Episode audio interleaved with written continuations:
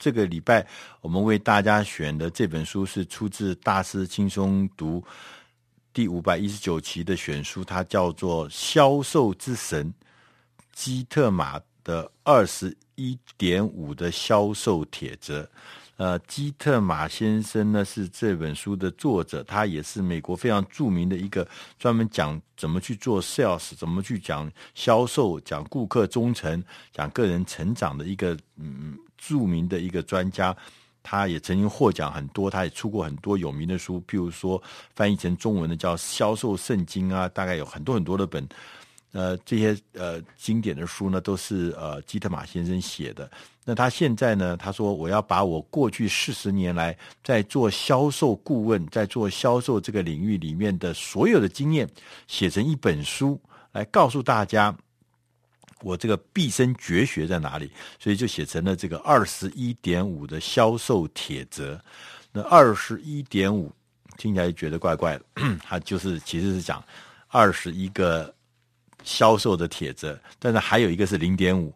那我们来跟大家简报一下这个铁则是什么。他说他的铁则第一个铁则是说，呃，你在做销售的时候，你呃，你第一个要注注意的事情啊，就是说你不要做陌生式的电访，你要做一些事情来吸引有兴趣的买家。他的意思就是说，你呢。给人家做陌生式电访，你这个成功几率非常非常的低，而且会很挫折。你应该做一些事情，让人家有潜力的那些潜在消费者知道你在干什么，知道你在什么地方，他们自然就会主动的联络你，主动的来拜访你。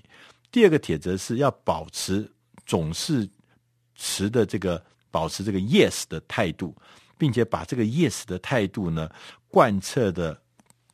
传达给你的客户，这种态度会产生力量，而且会完成你卓越的工作。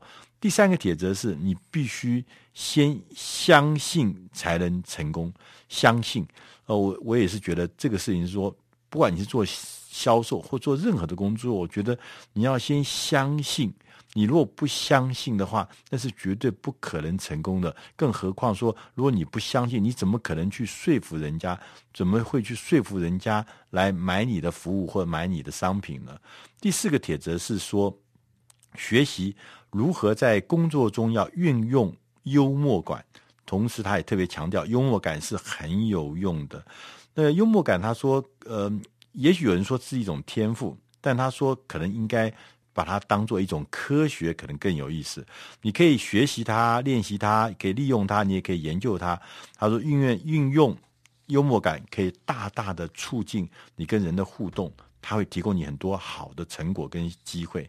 第五个铁则是，随时打造你的品牌，才能够创造未来的契机。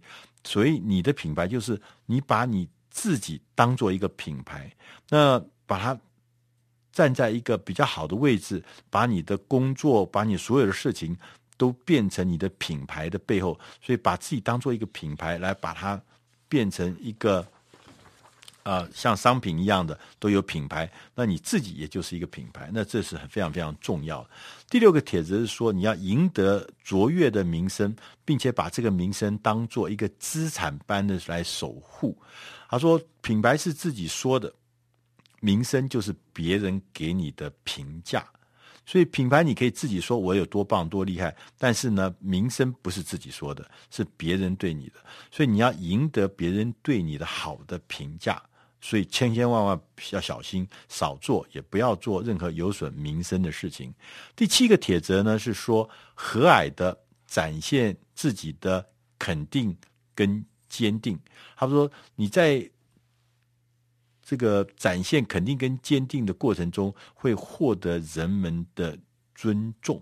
那这个尊重是非常重要的。所以说呢，在肯定跟坚持中间，并不表示说你可能是消极的，或者或者是给人家咄咄逼人的，不是。他刚好在这中间，不是消极被动，也不是那么咄咄逼人，在中间有一个很和蔼的态度，很友善的态度，但是人家知道你是肯定的，是坚持的这种。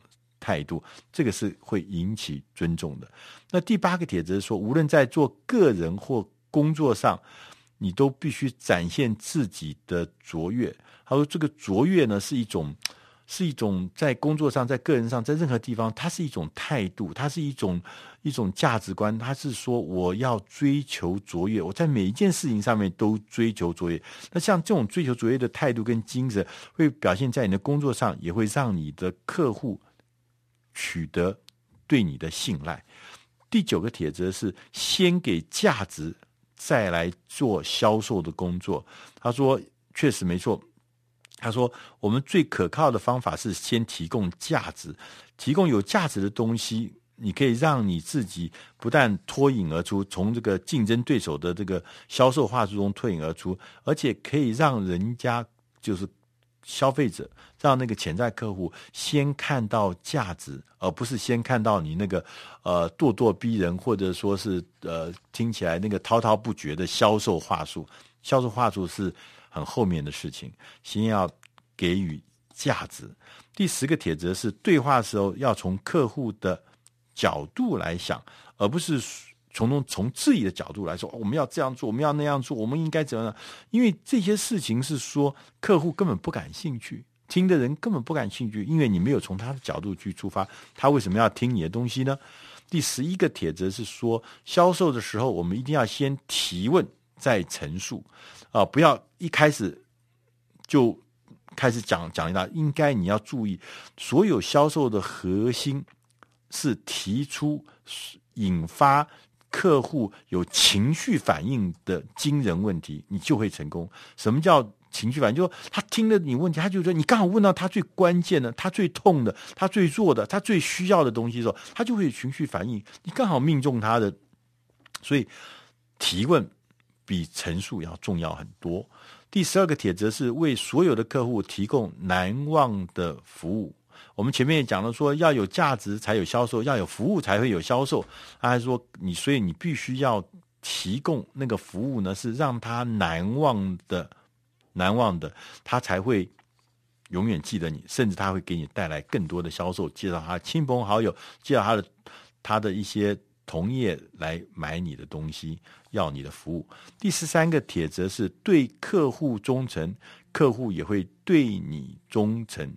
你与其把钱花在行销活动上，还不如把这个经费或是力气花在现有的既有的客户身上，因为你让他觉得觉得呃你很忠诚他。